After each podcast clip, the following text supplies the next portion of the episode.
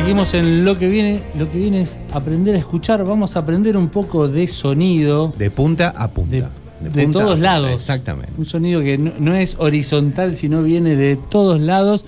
Porque estamos con Hugo Zuccarelli, creador de muchas cosas. Porque esto fue evolucionando, pero hoy son los parlantes holofónicos que se pueden escuchar en el Monumental. Hola Hugo, Agustín y Juanca te saludan con muchas preguntas. ¿Cómo, estás?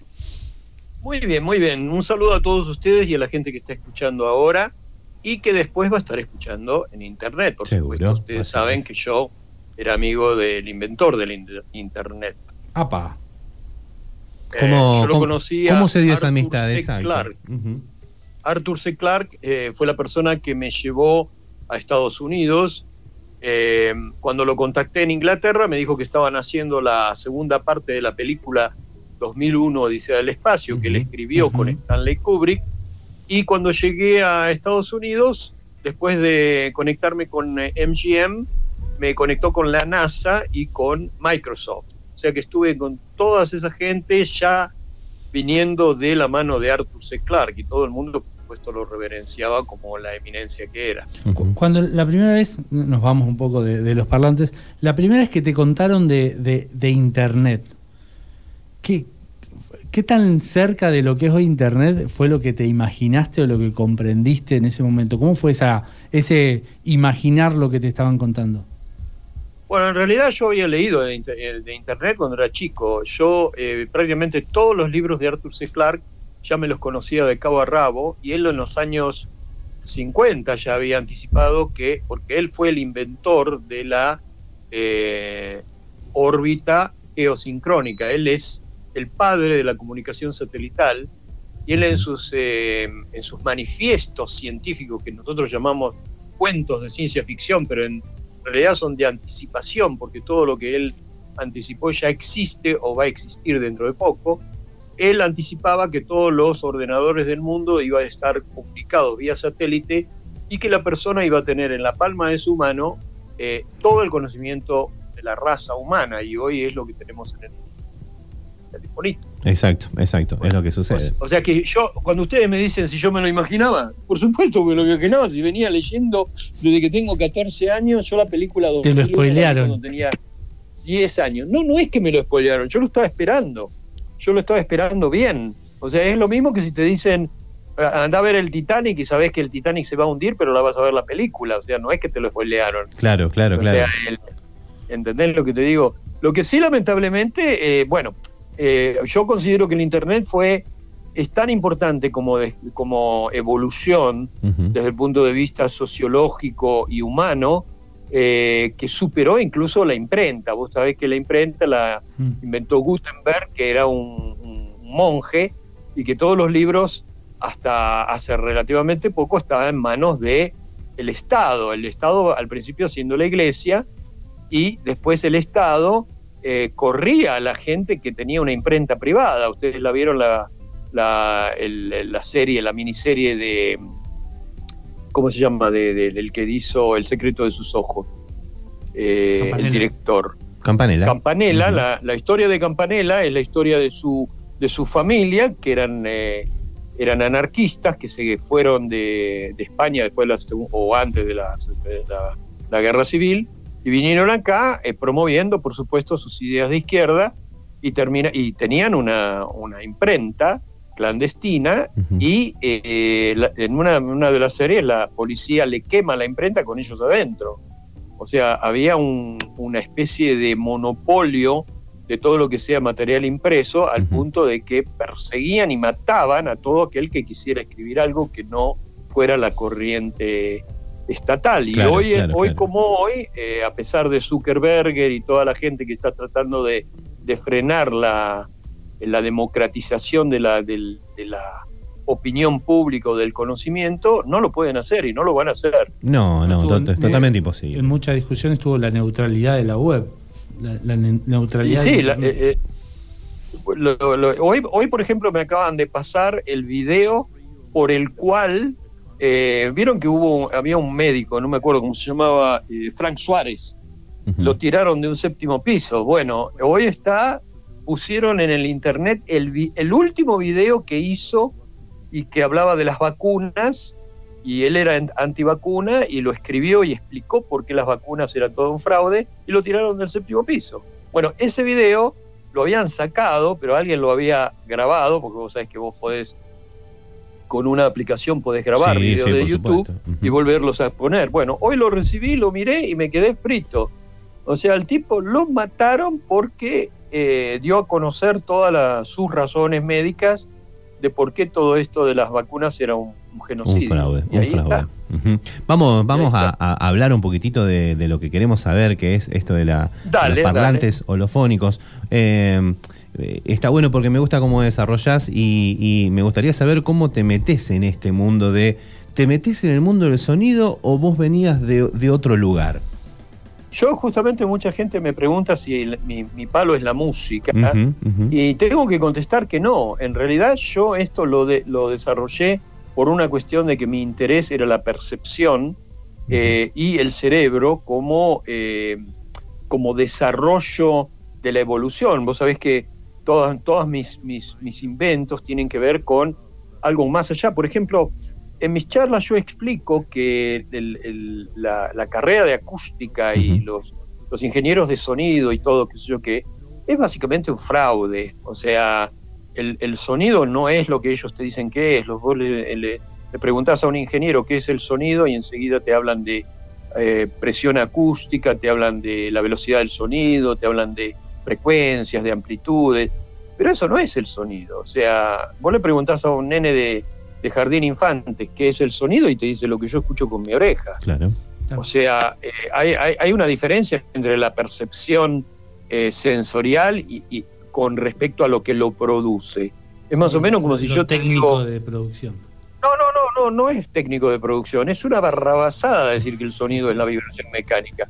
Es más o menos como si yo te dijera a vos que yo inventé una máquina para grabar el gusto de las comidas y vos venís a mi casa pensando que, qué sé yo, que te voy a hacer, te voy a poner electrodos en la cabeza o en la lengua, o qué sé yo qué, y te muestro mi refrigerador.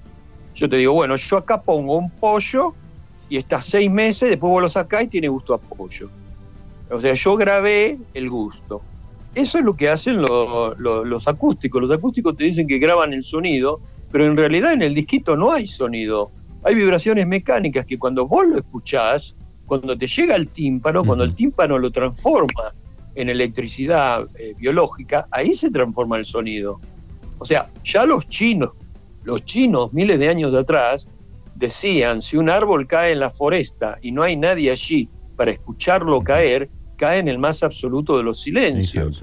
No, no, o sea, no, escucha nadie, no, hay sonido. Claro, no hay sonido. El sonido, lo pones vos. Entonces, cuando nosotros pasamos un disco en la oscuridad con los parlantes holofónicos en el, en el nuevo monumental, no hay sonido hasta que no viene alguien a escucharlo. Ahora, cuando la gente viene a escucharlo, su sensación timpánica es la misma que tendría si los artistas estuvieran haciendo el disco. O sea, si estuvieran grabando.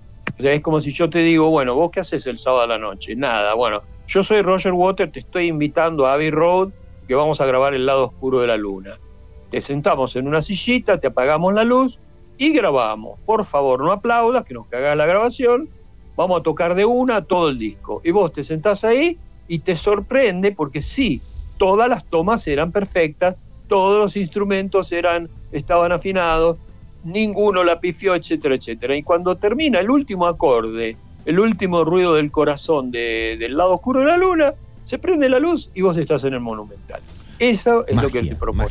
Hiciste, cuando a la hora de, hacer la, comparación, no hablaste de un show en vivo, sino una grabación en el estudio. ¿Por, por qué, claro, claro, claro. ¿Por qué esa elección? bueno, bueno porque el show, el, show en el vivo, perdóname que te diga, pero eh, yo dejé de ir a los shows en vivo cuando empecé a codearme con gente como Yes, como Pink Floyd, Roger Water mismo, estoy en en un concierto eh, de un grupo que se llamaba Asia, estuve con Santana. Yo dejé de ir a los conciertos cuando vi que el sonido era horrible, que la gente irrespetuosa se ponía a cantar, a aplaudir, a gritar.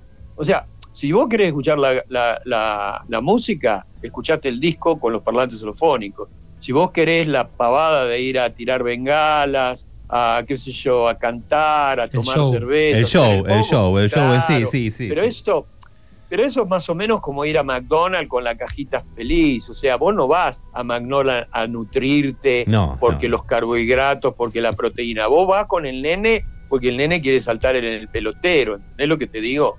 O sea, vos no lo llevaste a comer al McDonald's, al nene, vos lo llevaste al pelotero. Bueno, en realidad eh, la gente va al concierto a ver a Kiss o a ver a Roger Water y todo, porque lo quieren, quieren decirle a los amigos, yo estuve con Roger, pero en realidad, perdóname que te diga, pero es una cagada, yo no voy más.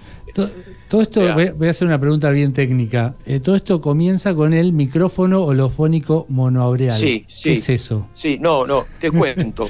el, ah, el, asunto es el siguiente. Yo, eh, lo esto lo descubrí cuando yo tenía 10 años. Yo cuando tenía 10 años me doy cuenta de que todo lo que se sabía del sistema auditivo humano estaba equivocado, porque me pasó algo que yo iba caminando por la calle, atrás mío, atrás mío habían, eh, chocaron dos autos, yo me di vuelta muy asustado y le pregunté a mi papá cuáles eran las, las por, qué, por qué yo había escuchado que el auto estaba atrás y no adelante o al costado, y me explicó todo lo que él sabía de acústica, mi, mi papá era profesor de la Universidad de Buenos Aires, aparte inventor, un tipo muy inteligente, y me contó todo, y entonces yo ahí lo paré en seco y le digo, no, viejo, perdóname, ¿cómo van a haber diferencias interaurales entre el izquierdo y el derecho si yo lo escuché y estaba perfectamente atrás?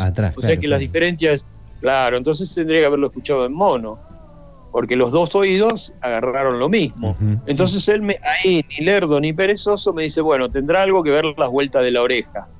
Ahora, cuando yo eh, decido que el, nadie sabe nada, eh, me pongo a hacer mis propios experimentos y primero descubro que es un solo oído, yo me ponía un dedo en el oído y le pedía a mi mamá o a mi hermano que con una cajita de fósforos hiciera ruidos alrededor de la habitación y yo sabía perfectamente dónde estaban. ¿Todo esto a los 10 años, ¿todo esto a los 10 años, Hugo?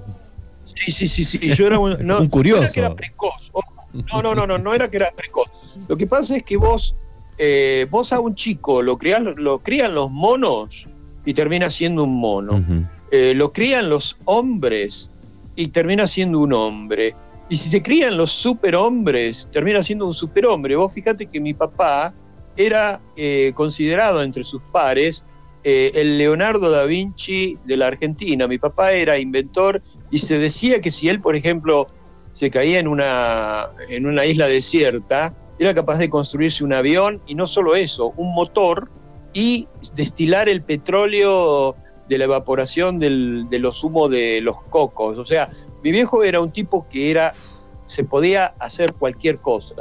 O sea que él fue el, que nos educó a mí y a mi hermano, y desde muy chiquito yo manejaba eh, conceptos como, por ejemplo, me, me, lo cuenta, porque yo no me acuerdo muy bien, pero dicen que yo, por ejemplo, iba en el, en el colectivo y cuando el colectivo doblaba y la gente se caía o se, se iba para un lado, yo le decía, vos sabés por qué nos caemos para, cuando el, colectivo dobla a la derecha, nos caemos para la izquierda, por la fuerza centrífuga. Y les explicaba todo lo que me había explicado mi viejo. Si vos agarrás un balde con agua, con un violín y lo das vuelta, pues te vas a dar cuenta que el, agua no se cae, por la fuerza centrífuga, por la, la conservación de movimiento. O sea, yo manejaba eh, como ese tipo de cosas mi, mi, viejo, mi viejo había inventado, cuando era el joven, inventó el overcraft.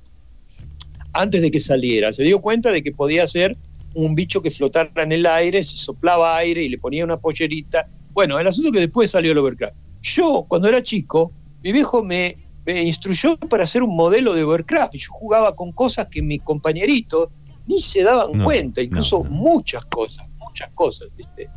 Pero bueno, volvamos, volvamos, al sonido, exactamente. Claro, entonces, eh, bueno, yo cuando tenía 17 años estaba cursando ya ingeniería electrónica en la UBA. En, el, eh, en la entrada pusieron un póster de que estaban vendiendo los planos de una ala delta.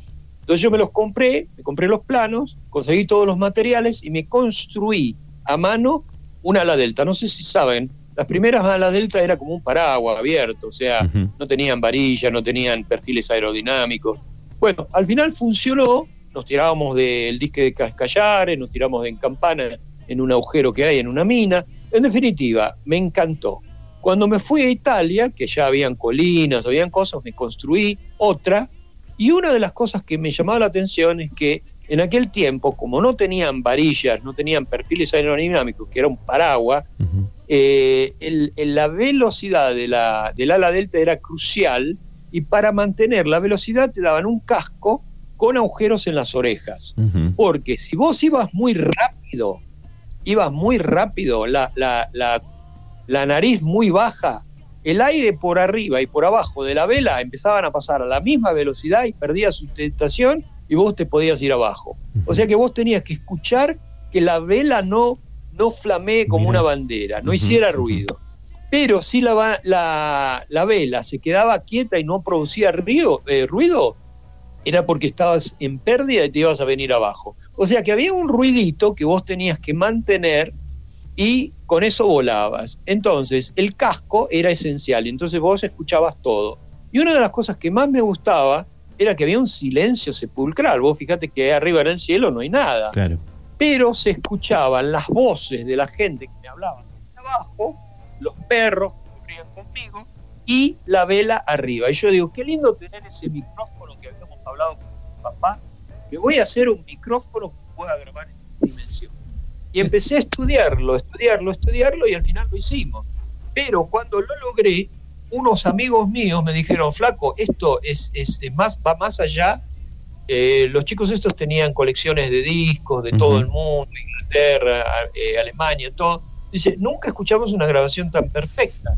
Entonces me pidieron que se la mostrara a la gente del, palo de la universidad. Fui a, a, la parte de bioacústica o de bioingeniería en, el Politécnico de Milano y me dijeron ahí que, bueno, que haga la patente porque no existía.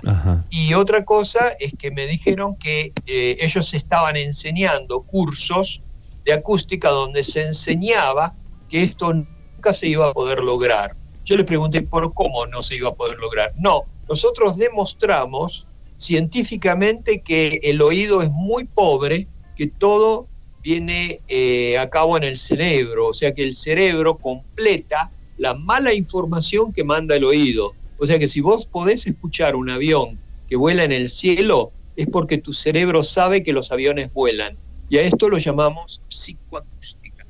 O sea que todavía, claro, todavía hoy, después de 42 años de que yo inventé la holofonía, todavía sigue, se sigue enseñando la psicoacústica, que es una materia inventada porque los tipos no tenían el conocimiento que yo les quise dar. O sea, yo demostré que el oído humano no era binaural.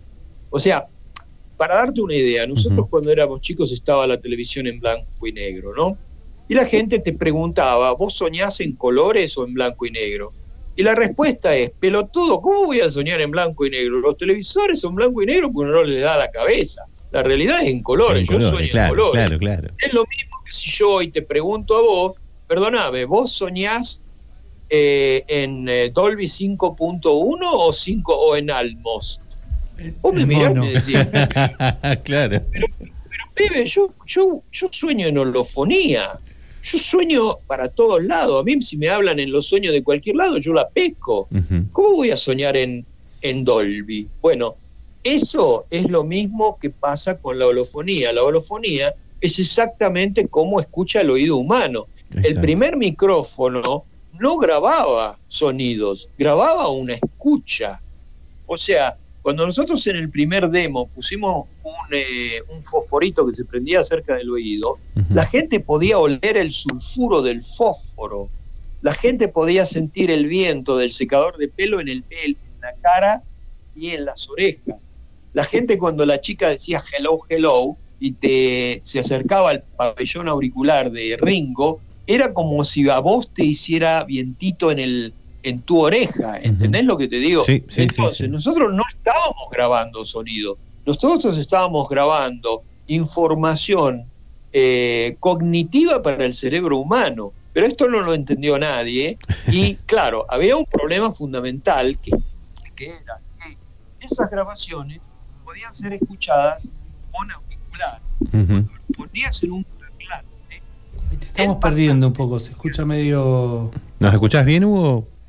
Yo, yo los escucho perfecto. Ah, ¿Vos te estás moviendo por las dudas? No, no, no. Como que se va el sonido. En el laboratorio Ahí está. Exactamente, el laboratorio debe ser Dolby, tal cual. Ahí, ahí creo que te escuchamos mejor. bueno, bueno. Eh, lo que les decía, que eh, eh, yo hago siempre la paradoja de, imaginarte en aquellos tiempos, incluso antes, haber, haber inventado la video, videograbadora, la, video, la máquina para, para filmar, la, filmadora la filmadora de 4K de 4K. Imagínate ya en aquel tiempo, pero los televisores eran de baja calidad, ¿entendés? Y en blanco y negro, ¿entendés? Entonces yo me inventé la filmadora de 4K en colores, digital, pero no tenía dónde pasarlo. no había soporte, tal cual. Claro, entonces, ¿qué pasa? Pasan 3, 4 décadas y se inventa, yo invento ya el televisor 4K, ¿entendés? y ese es el parlante holofónico. y, pero, nos, pero descubrimos que la gente viene filmando en 4K desde hace décadas. ¿Qué quiere decir esto? Que los, los discos de los Beatles, los discos de Pink Floyd, discos de Spinetta, los discos de, de, de, de Sumo, los discos de, cual, de, cualquiera, estaban grabados en 4K, pero no tenías el parlante polifónico que te diera el 4K. Claro, claro, claro. Decir esto? ¿Ese inten ¿Fue intencional ese grabarlo? ¿Lo habían grabado con este micrófono o lo no, no, no, no, no, ¿O fue casualidad? No, no entendiste. No, no, no, no, no, no, no. El, el, claro, en el, con, el con el grabador tenés un sonido que es indistinguible de la realidad y además tridimensionalidad. O sea, vos te confundís el violín, te parece que estuviera en la habitación, pero aparte en una posición en el espacio. Pero los micrófonos, ¿entendés? Captan toda la esencia de un Stradivarius, de un violonchelo, de un piano, de la voz de, de Spinetta, de la voz de Pavarotti, lo captan en cuanto no lo posicionan. Lo único que pueden hacer es ponerlo a la izquierda, en el centro o a la derecha. Claro, no más que eso, no más que eso. No es solo fónico, pero es cuatro. Ahora, cuando yo me invento el parlante holofónico, por fuerza lo tengo que hacer 4K, si no, no me agarra la holofonía. Pero después, pasando los discos, estaban grabados en el estéreo, pero en 4K, la gente descubre instrumentos y texturas que no podía haber escuchado con un parlante eh, que aberraba, que era aberrante de la cantidad de distorsión. ¿Entendés lo que te digo? Entonces, ¿la gente qué pasa? La gente me pregunta, pero yo, eh, perdóname, yo escuché El lado oscuro de la luna del que soy, tengo 14 años. ¿Vos qué disco pasás? Y yo le digo, el que tenés en casa. Pero flaco, yo nunca había escuchado una risa o una voz o, o que la guitarra o la de la guitarra, o, ¿entendés? O, los o sea, vienen al, Monumental y redescubren eh, la, pieza de música que tenían desde chiquito. que vendría a ser? Vendría a ser como si hacemos un festival de eh, en un cine, en un cine de ahora, hacen un festival de Walt Disney y vos te venís a ver Bambi, te venís a ver, qué sé yo, Mary Poppins, lo viste de chiquito y ahora lo ves en HD, en 4K, vas a por supuesto ver detalles que no había en televisión de baja definición de chiquito. O sea, el regocijo es ver la obra que conoces, pero con otros matices. O fíjate que cuando hacen un nuevo disco o lo remezclan o qué sé yo qué, le agregan cosas que es, eh, es perturbadora. Cuando, cuando vos escuchás un, eh, un mismo artista en el, en el concierto hacer la canción que vos conocés y le cambia algo, a mí personalmente no me gusta. yo, yo digo, a, mí me pasa que cuando la, la, palabra va para arriba y él la hace para abajo, ¿sabes por qué lo hacen, no? ¿Tenés idea por qué lo hacen? No, no, no. Calculo que las porque discográficas no le no, las discográficas no le permiten cantar las canciones de la misma manera, por una cuestión de copyright, porque se lo vendieron, le vendieron el copyright a la discográfica. Ah, Entonces, para no pagarle regalías a la, a la discográfica, los tipos y tocan, tocan no del pentagrama, sino muchas veces lo modifican a propósito. Sí, sí, sí, sí. En cambio, a mí eso me perturba. Pero ¿qué pasa? Vos venís al monumental y no solo que escuchás la tonalidad de la voz, las inflexiones, los punteos perfectos, la batería en tiempo, sino que escuchás los cascabelitos, escuchás la púa, escuchás los dedos corriendo por la, las cuerdas de la guitarra, escuchás la salivita, la salivita del tipo cuando pronuncia ciertas palabras. O sea, es como venir a escuchar en colores algo que vos siempre viste en blanco y negro. ¿Es lo que te digo? Sí. Bueno, eh, hablando de puntualmente del Broadway, hay un montón de, bandas eh, y un montón de, shows para poder ver. Eh, ¿Cuál es tu favorito? ¿Cuál es el que decís? En este es en el que mayor mejor, se aprecia claro, mejor se aprecia la calidad, del sonido. Tal cual. Vamos a poner compromiso. Sí, me, me, hace reír porque nosotros empezamos con Big Floyd. Yo empecé con The Wall y lo pasamos un año o seis meses seguidos. Después me pidieron El lado oscuro de la luna. Después me pidieron eh, The Queen. Después me pidieron Artaud. Y cada vez que pongo un disco nuevo, me parece que fuera el mejor. Lo, último que escuché, escucha bien, lo último que escuché fue Argentango de Piazzola. De Piazzola, sí. Eh, eh, ¿Cómo se llama? Sí, sí, sí, de Piazzola. ¿Y qué pasó? De Piazzola, sí. Y no, nada, yo no, no podía creer. Mira, primero el principal, son 10 años que vengo haciendo el show, es la primera vez que lloro. O sea, se me mojaron los ojos. Una música tan hermosa. Te digo, al principio es un disco en vivo, grabado en vivo. Yo las primeras dos, tres canciones me quería ir, porque era muy piazola. Y no paraba de tarará. Yo digo, me voy a la mierda, me voy a tomar un café. Pero después digo, no, me da fiaca, capaz que mejora. Bueno, empezaron a introducir flautas, traversa o de no sé qué mierda. Se escuchaba el vórtice del aire del chabón que, que tocaba la flauta. Uh. Después vino una con un saxofón. Escucha bien, ¿eh? que el tipo tocaba bajito y después la pieza empezaba a, tocar cada vez más fuerte, cada vez más fuerte, cada vez más fuerte, y después en la derecha, esto era en izquierda, en la derecha se metió el bandoneón y ya tocaron, se tocaron todo. Bueno, cuando terminó, yo tenía ganas de decir, les deje que no aplaudan. Y el pelotudo que estaba aplaudiendo era yo. Te juro, te juro. Te llevó a eso, te llevó a eso. no, no, no, pará. Y después un chabón empezó a cantar, ¿no? Empezó a cantar. Una canción de su amor, de esto, de lo otro. No sé, que me largué a llorar. O sea, no me largué a llorar, se me, se me empañaron los ojos. Pero yo digo, la puta madre, después de 10 años de ver a la gente llorando, es la primera vez que, me pasa a mí. Que te tocó llorar. Eso también, me imagino algo, a ver, eh, muy fuerte porque, como vos decís, no, no venís del palo de la música pero te, pasa que ves a la gente llorando como a lo mejor le puede pasar a un artista que está arriba del escenario.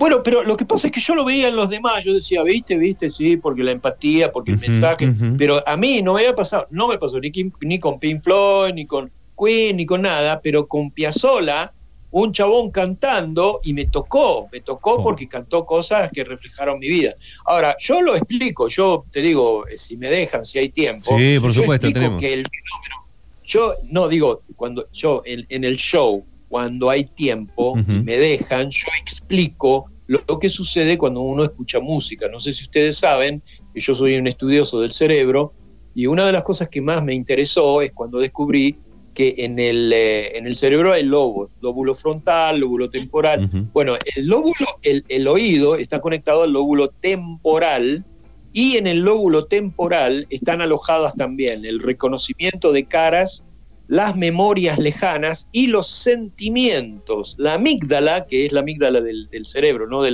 de la garganta, es la que procesa los sentimientos. Y esta amígdala está en, en conexión a través de neurotransmisores espejo con el lóbulo frontal. O sea que los tipos que tocan música, no sé si lo saben, pero se te están metiendo en tu hard drive, en tu disco duro, y están mirando tus fotos, tus historias, tus chats, tu esto, tu el otro, y empiezan a toquetear y, se mezcla lo que ellos quieren decir con lo que vos querés escuchar. Y ahí hay una magia tan impresionante, similar a lo que sucede cuando eh, un hechicero, ¿entendés? Hace un hechizo para toda una multitud y cada uno refleja sus, sus eh, miedos y sus condiciones. ¿Entendés lo que te digo? Como tipo Tuzán, Tuzán, que le dijera a toda la audiencia, eh, están en medio de una inundación y el agua está subiendo. Y vos ves a la gente parada arriba de la silla, uno gritando que quiere salvar a su hija, la otra diciendo yo no sé nadar, el otro diciendo eh, déjame que te ayudo. O sea, lo que hacen los tipos está ahí encerrado en el disco. Lo que vos sentís está encerrado dentro de tu cabeza y ahí hay un mundo, ahí hay un mundo. Entonces, ¿qué pasa? Vos venís a unir un poco esos dos mundos. No, no, no, yo no, yo, yo respetuosamente, yo eh, participo en, eso que vos decís, en la unión, pero digamos que yo siempre lo digo, ¿eh? yo siempre lo digo y nos terminamos todo a los abrazos. Ahí la parte más importante no son los parlantes, no son los cables, no es el amplificador, es la gente. La gente que viene a exponerse a una situación bastante incómoda de oscuridad, porque vos no sabés si te van a venir a pegar un, palo en la cabeza, que yo qué. Sin embargo, vienen convencidos de que están entre amigos, están entre gente del palo que le gusta el mismo tipo de música que te gusta a vos, estás en una situación controlada y de repente te despojas de todo prejuicios, abrís tu corazón y dejas entrar al músico. Lo que pasa después lo podemos llamar magia, magia lo que sucede después, yo prendo la luz y les pregunto que le, si les gustó, mucha gente no puede hablar. Y yo después le pregunto si alguien lloró y mucha gente te levanta la mano. Impresionante. Trabajaste con un montón de, artistas eh, que saben algo de música: Pink Floyd, Michael Jackson, Steve Wonder, eh, Roger Waters. Eh, hablabas un poco de esto de que el sonido se te mete en la cabeza y te juega con los recuerdos. ¿Quién fue el que más te sorprendió en cuanto a la calidad o la capacidad que tenía para eh, comprender eh, este juego con los sonidos y jugar con estas combinaciones? Mira, yo creo que el, grupo, no estoy hablando de, Roger Waters, porque Roger Waters es, es, una de las piezas del grupo. Yo creo que Roger Waters fracasó cuando se, separó de Pink Floyd, porque había que sacarse el sombrero de las melodías de Richard Wright con el sintetizador, que son eternamente increíbles. Después está, está la percusión de Nick Mason, que es perfectamente minimalista, pero al punto de que está perfecta. No, está perfecto. Y después, por supuesto, lo tenés a, a, David Gilmour, que de repente te hace llorar la guitarra y te hace llorar a vos. O sea, Roger, Roger le agregó una, un, color, una coloración muy poética y muy, muy social. Ojo, que, ojo al dato. Cuando vos venís a escuchar El lado oscuro de la luna, probablemente sea uno de los panfletos eh, socialistas o comunistas más impresionantes. Mirá que eh, a, ¿cómo se llamaba este? Jara, el que le cortaron las manos ¿cómo se llamaba? Eh, Ricardo Jara, ¿cómo Víctor era el chileno? Víctor Jara, Víctor, Jara. Bueno, a Víctor Jara lo mataron y a, y a Atahualpa Yupanqui le rompieron la mano por decir mucho menos de lo que dice Roger Water en El lado oscuro de la luna. De la luna. Sí, sí, sí. O sea, en El lado oscuro de la luna hay, hay ah, patadas en el culo al, a la reina, al gobierno, al capitalismo, eh, a los Illuminati, a todo eso. O sea, si vos la desglosás como yo muchas veces me tomo el tiempo de explicar algunas de las letras de El lado oscuro de la luna, pero son infernales. Roger Waters tiene la habilidad de decir cosas que nadie entiende. Te voy a dar una para los, para los, en, la canción eh, Us and Them. Hay una frase, una frase que tiene prácticamente cuatro o cinco palabras, y ahí está denunciando de cómo la policía reprime al pueblo y son también pueblo, y son también pobres. Forman parte, claro, exactamente, forman parte. Escucha lo que dice. Black, black, black, and blue, blue, blue, and who knows which is which and who is who. Agarrate esa. Dice negro y azul, pero ¿quién puede saber quién es quién y qué es qué? O sea, si yo lo te lo expliqué, que acaba de decir que los policías reprimen al pueblo y también ellos son pueblo, vos esa no la agarrás. No, no, no, no, exactamente. Muy sutil. Muy sutil. Lamentablemente se nos está yendo el programa, tenemos para seguir preguntando un montón de cosas. Vamos a hacer, tengo una preguntita así, bombita, para que con una respuesta corta y sin repregunta, y después cerramos con eh, la invitación para quien quiera escuchar esto. Como un gran conocedor, un, tipo que sabe mucho de, sonido y tiene un oído eh, muy desarrollado y conoce mucho, quiero que antes de, invitarnos al Broadway me digas una ¿eh? banda Al Monumental, perdón. Broadway? No, no, me quedé con la nota anterior. Nuevo Monumental. El nuevo, nuevo Monumental. Nuevo Al nuevo Monumental. Lo tenemos acá cerquita. Quiero que me digas una banda eh, sobrevalorada de las grandes que vos digas, la venden como la banda, pero la verdad que el es sonido malísima, es malo. es malísima. ¿Cuál, ¿Cuál es la banda sobrevalorada? Ay, ay, ay, ay, ay, ay. No sé, porque no las tocamos. Muy bien, ahí está. Ah, Perfecto. ¿Quién No quiere escuchar? ¿Qué no hace? las tocamos. Quien que bueno, hacer la invitación a- al, al Al cine del nuevo Monumental. Mira, yo te digo la verdad, el- lo que estamos haciendo en, un mo- en el nuevo Monumental es un poco descubrirte a vos mismo. Porque cuando vos venís, eh, hay, primero que hay una camaradería con toda la gente, que de repente vos te encontrás con alguien que fue al show y lo descubrí, lo, lo, reconoces en el chino y lo saludás. O sea que es como, ¿viste cuando, cuando vos vas caminando solo en el, en el campo a las 3 de la mañana y caen esas bolas de fuego que ilu- iluminan todo el cielo? Bueno, a mí nunca me pasó, ¿no? Pero si me pasara, yo quisiera estar con un grupo de gente que me asegurara de que eso sucedió de verdad. Bueno, eso es lo que pasa en el, en el Monumental. El Cuando se prende la luz, la gente se mira como diciendo... eh, eh, eh, ¿es Esto pasó, esto, claro, esto pasó, tal cual. Claro, tal cual, y entonces la gente cuando empieza a aplaudir y que esto que lo otro dice, ah, yo pensé que era yo solo. ¿Entendés lo que te digo? Sí, sí, sí. Excelente, Totalmente. excelente. Que- quedan, según la grilla, nos queda jueves 28, viernes 29 y sábado 30. ¿Siguen en mayo?